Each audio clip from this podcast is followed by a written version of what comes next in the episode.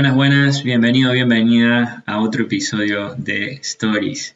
Hemos cambiado de hora, vamos a probar ahora por un tiempo eh, los lunes a la mañana, pero va a seguir siendo semanalmente esta serie. Creo que se adapta mejor a ustedes en general. Vamos directo al tema del que te quiero hablar hoy. Escucha este video antes de rendirte. ¿Por qué se llama así?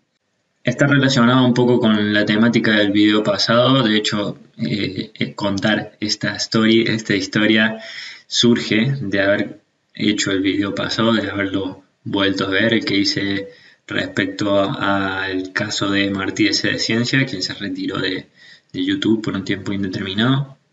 No tuvimos la suerte de que Martí vea ese video. A lo mejor justo como era el momento de la retirada, tenía las redes sociales reventadas. Así que podríamos intentar de nuevo, si puedes hacerme el favor de compartírselo a sus redes sociales, que te voy a dejar en la descripción. Eh, así vemos si, si puede llegar a Martí. Creo que les haría bien. Lo que voy a contar hoy tiene que ver conmigo. Eh, no sé yo en qué momento, creo que fue mi papá quien me dio un consejo parecido pero no quiero hablar de eso ahora porque no lo recuerdo del todo bien. Cuando, cuando vuelva a mí hablaré de ello. Pero sí que recuerdo habérselo dicho yo a un compañero mío de la universidad. Venimos en colectivo con un compañero que, que, ahora está, creo que está haciendo la tesis, así que ya se está por recibir de ingeniero electrónico, pero en ese momento estaba lleno de dudas. Él venía bastante desmotivado con la carrera, tenía ganas de dejarla, no se sentía bien, se sentía que, la desesperanza típica que tiene uno cuando está a punto de dejar algo. Eh, que ve, digamos, futuro en otra cosa alternativa a lo que está haciendo, que le, le parece más oportuno hacer otra cosa en ese momento porque la está pasando mal en lo que está haciendo. Y ahí cuando vienen las ganas de retirarse, retirarse con la excusa de que vamos a hacer algo mejor de que nos vamos a dedicar a algo que requiere más urgencia porque vale la pena y eso sí nos va a dar resultados, no como lo que estamos haciendo ahora que no nos está dando resultados. Ese es el caso del que quiero hablar hoy. El, el de cuando estás por retirarte para hacer otra cosa específicamente. Es un consejo que directa o indirectamente siempre seguí. Eh, como digo, creo que viene de mi padre. Y es el siguiente Jamás abandones algo con el agua al cuello o con la cabeza bajo el agua. Jamás abandones algo cuando te estás ahogando. Jamás abandones algo cuando lo estás haciendo mal, cuando lo estás pasando mal. ¿Por qué? Primero porque te estás privando de la oportunidad de sobreponerte a esos obstáculos. Es decir, la versión tuya que atraviesa esas dificultades es una versión que tiene mucho más recursos que tu versión actual. Entonces, Seguir esa transformación implica sacrificios, implica dolor, pero el, resultado es que sos alguien más fuerte. Y eso que ya está bastante bien, no es nada comparado con lo que lo más grave que vas a evitar. Lo más grave que va a suceder y que es muy grave porque es prácticamente imperceptible en el corto plazo, es que vas a estar construyendo, alimentando el hábito de dejar las cosas cuando se ponen difíciles es un hábito de perdedores. Cualquiera puede ser un ganador cuando las cosas, cuando el viento le da favor. Cuando tiene todo el equipo armado y tiene todos los jugadores en su lugar y cada uno sabe lo que hacer y el rival tampoco presenta tanta dificultad, es fácil ser muy bueno. Pero cuando las cosas empiezan a torcer, es donde realmente se ven la mentalidad ganadora de las personas. Esto pasa en todos los ámbitos, en el deporte y en la vida cotidiana. Y tiene la letalidad de ser prácticamente imperceptible porque, digamos, es una muerte lenta. Solamente se puede contemplar en el largo plazo, cuando ya has dejado dos o tres cosas y miras atrás en el camino y ves todos esos muertos y decís, pero ¿por qué los dejé morir tan rápido? ¿Por qué no insistí un poquito más? Y ya hay como tres o cuatro grandes proyectos abandonados. Recién ahí en perspectiva es cuando podemos ver el comportamiento cíclico no podemos identificar un comportamiento cíclico si no pasa más de una vez y perdemos mucho tiempo en que pase varias veces. ¿Se me entiende? Por eso es tan grave, porque demanda mucho tiempo aprender a evitar estas cosas. Por eso es que trato de comunicarlo para que te lo ahorres. Y no solamente esto, sino que además eh, estar mal, en, haciendo mal las cosas, estar, digamos, decaído por, porque no se están dando ciertos resultados y dejarlo en ese momento para seguir otra, otra luz muy, mucho más prometedora, también es acompañado por el hecho de que no podemos ver claramente el panorama, por eso digo, no abandones algo con la cabeza bajo el agua. Si vas a abandonar algo, si hay algo que realmente es más prometedor y te quieres dedicar a eso y quieres dedicarle tiempo a hacerlo crecer, es un proyecto que, digamos, eh, está de acuerdo con, está acorde a quién eres, está de acorde a lo que quieres en la vida y lo quieres probar, hazlo, hazlo. Soy el que más te alienta a, probar diferentes cosas a ver si, si son las que te gustan pero estando mal en lo que estás haciendo actualmente, no es el mejor momento para hacer ese cambio. ¿Cuándo un buen momento para hacer ese cambio? En la cresta de la ola. No tomes decisiones con la cabeza bajo el agua. Toma decisiones en la cresta de la ola. Cuando estás en la cresta de la ola, puedes ver todo el panorama. Puedes ver la ola en la que estás montada, puedes ver hacia adelante, puedes ver hacia atrás y puedes tomar mucho mejores decisiones yo a mí mismo me castigaba un poco en este sentido porque estaba un poco convencido de que, o sea, la narrativa en mi cabeza respecto a venir a España claramente fue en un muy mal momento de mi vida en el que tomé la decisión de venir.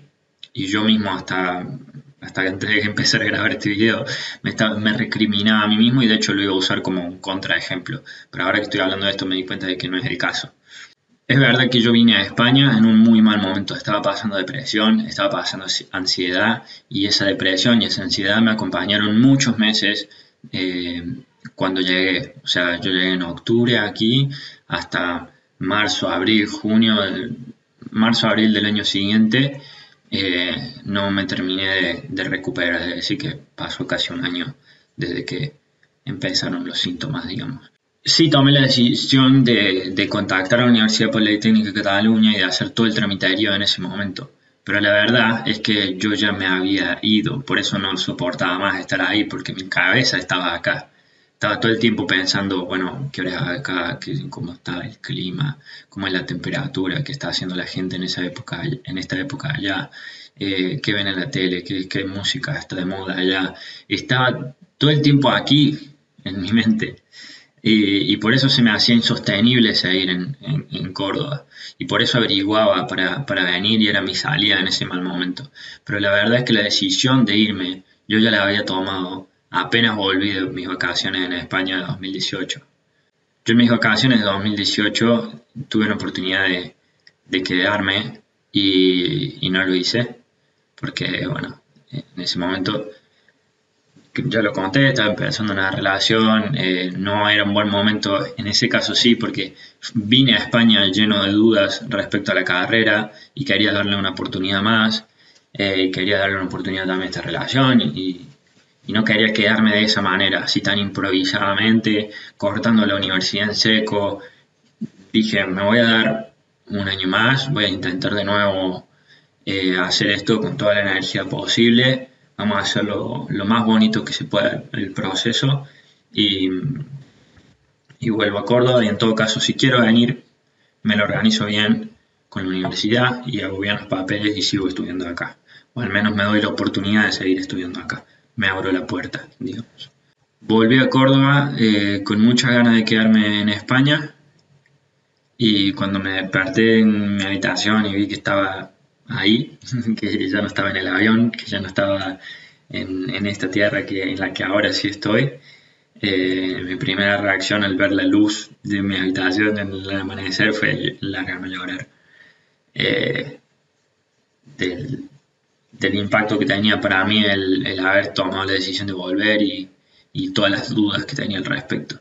Pero en ese tiempo, agosto de 2018, septiembre de 2018, es cuando yo tomo la decisión de que sí o sí en, el, en ese año me voy a ir, tanto si lo logro por un intercambio, como tenía planteado en ese momento, era mi, zanahoria, digamos, la, meta que estaba siguiendo, eh, como si eso no iba bien y me iba de todas formas. Como no fue bien, me tuve que ir de otras formas, que fue en las que al final hice pero la decisión la había tomado en el mejor momento en el que era más feliz, digamos. Pero eso es suficiente hablar del pasado. Tengo un ejemplo bastante más reciente y bastante más actual. Digamos, yo estaba trabajando en algo en este momento, eh, tuve que interrumpirlo para empezar a, grabar esto, así que quiero volver ya. Eh, pero lo quiero contar porque está pasando ahora y creo que es mucho más valioso lo que se puede extraer de algo que está pasando ahora, de algo que tengo que recordar y recopilar y, de lo que me voy olvidando detalles. Me refiero a este cuatrimestre que fue el primero que cursé en la Universidad Politécnica de Cataluña, en la carrera de Ingeniería en Sistema de Telecomunicación. Estoy muy contento, la verdad, ya terminado. Ah, tengo que decir que aprobé todo, las tres asignaturas que estaba cursando, Fundamentos de Comunicaciones, Fundamento de Telemática y Empresa, Comunicaciones y Sostenibilidad.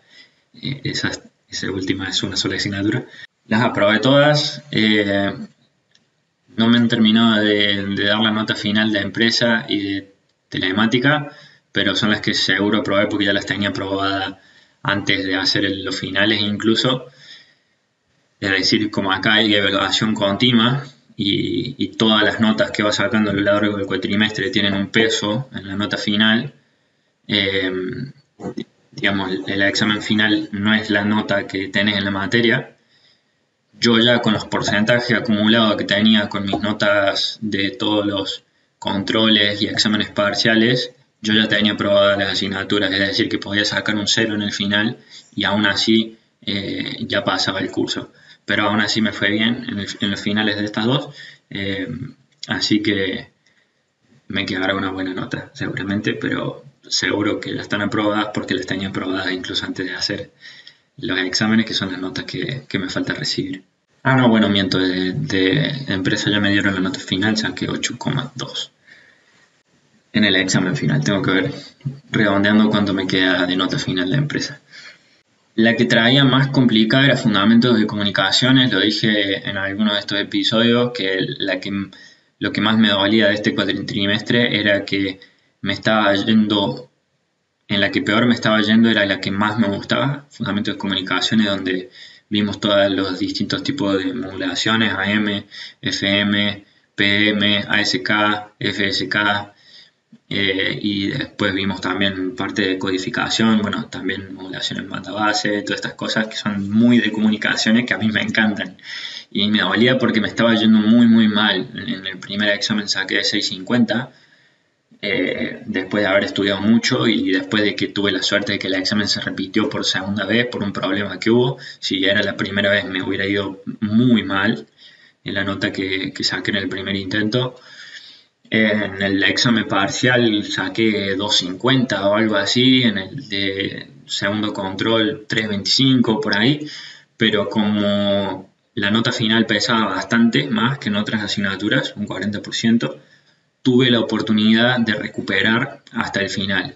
Y como no me rendí, eh, aunque ya tenía distracciones de las que voy a hablar ahora, no decidí con la cabeza bajo el agua, sino que esperé a estar en la cresta de la ola, a subirme de nuevo a mi tabla, montar esa ola y allá arriba de nuevo tomar la decisión.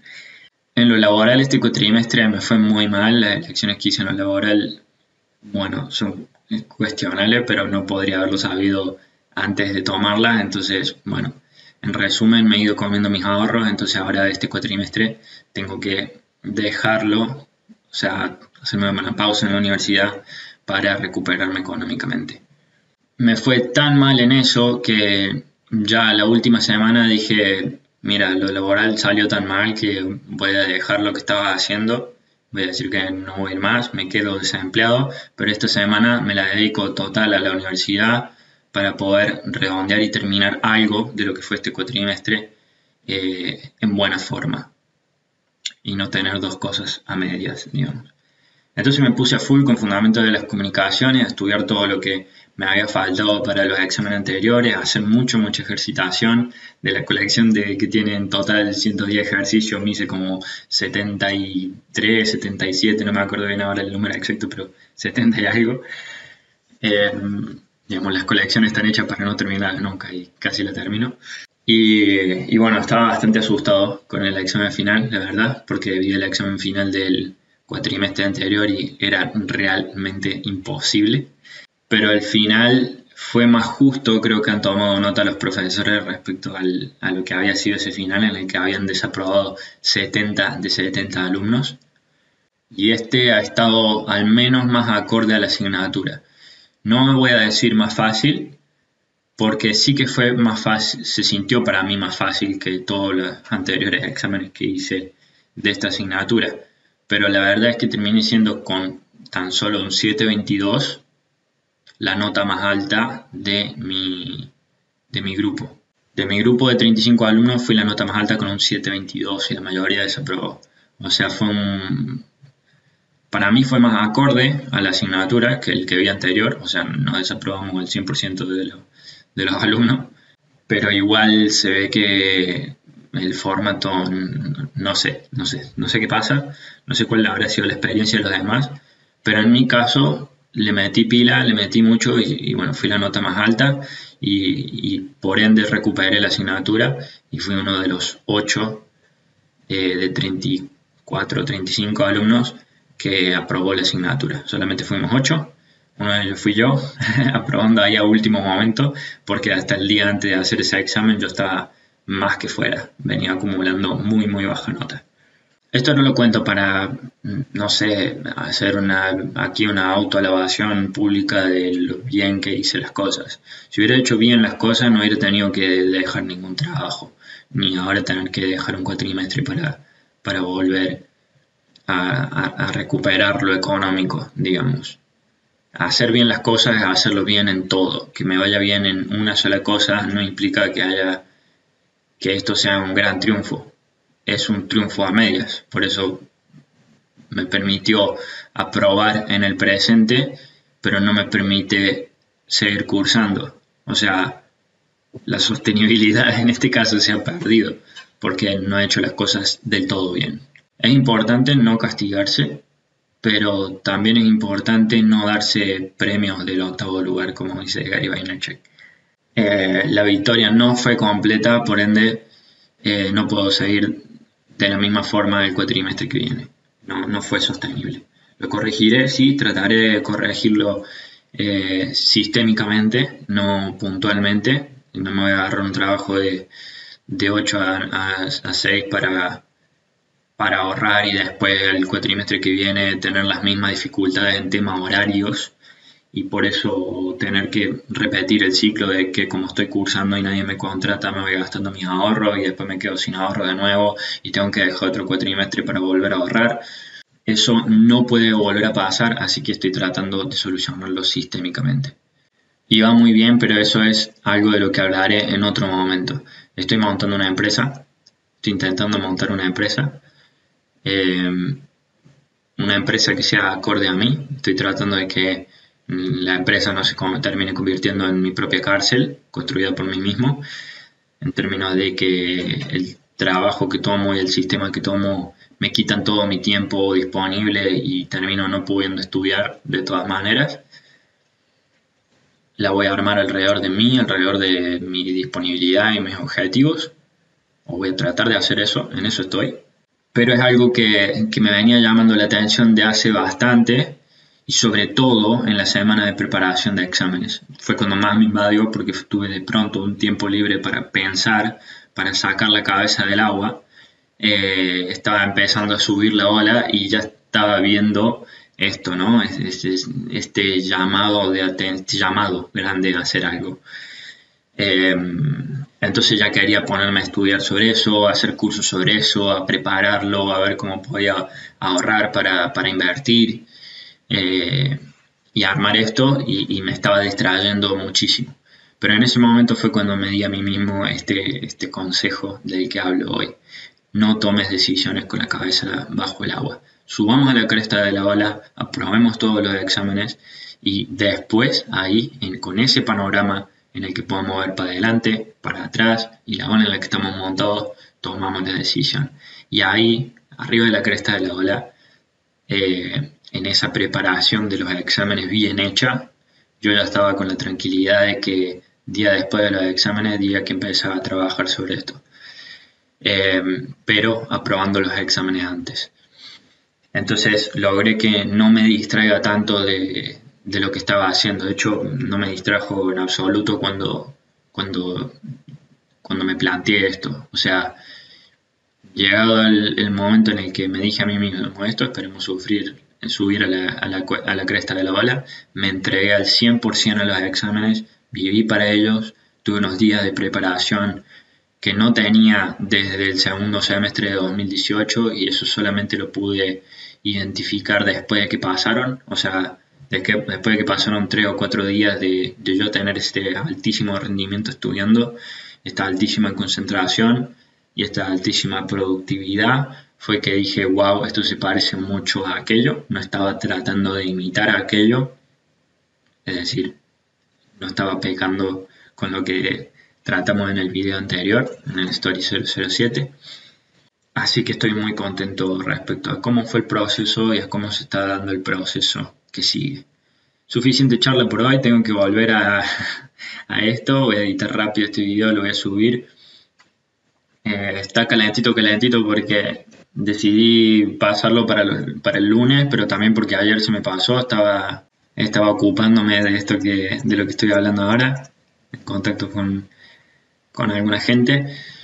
Y, y bueno, lo pasé para hoy, pero son las 11.42 en España que estoy grabando esto y lo que me lleve a editar lo voy a poner en pantalla. O sea, en pantalla voy a poner cuánto tiempo pasó desde que terminé de grabar este video, 11.42, hasta que fue publicado.